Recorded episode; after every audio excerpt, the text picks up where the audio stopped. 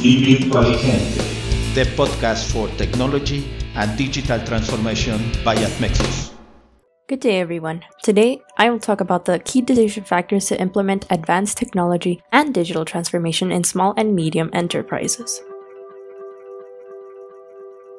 During the last seven years, Admexus has dedicated its time developing and implementing smart intelligence models and processes for small and medium enterprises, such as smart factories with autonomous manufacturing production lines, smart sensors with cybersecurity protocols, digital KPIs visualization boards at the shop floor, advanced embedded algorithms, data collection with cryptography connectivity using high performance computing, data science with machine and deep learning, front end and back end with back end square smart logistics, smart supply chain, smart maintenance, and other applications related to the new era of technology and digital transformation. Furthermore, Admexus has discovered seven key factors to reduce risks in project implementations with the aim of successfully carrying out projects.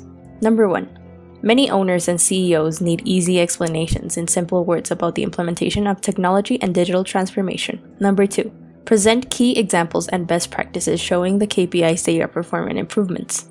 Number three, not overloading the deep technical presentations that may confuse the clients. The productive efficiency, ROI, financial, and economic benefits should be expressed in simple words.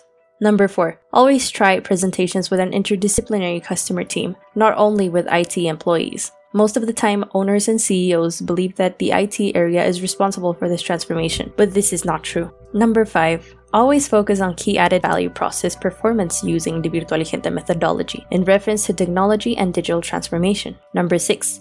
Use the Virtualigente toolbox evaluation procedure for setting levels and steps for project requirements. Number 7. Money drives new projects by risk level and ROI performance. To implement new technology and digital transformation in small and medium enterprises, it is required to have skilled expert and experienced consultants related to this subject. This concludes today's podcast. My name is Lina Caroline. See you on the next episode.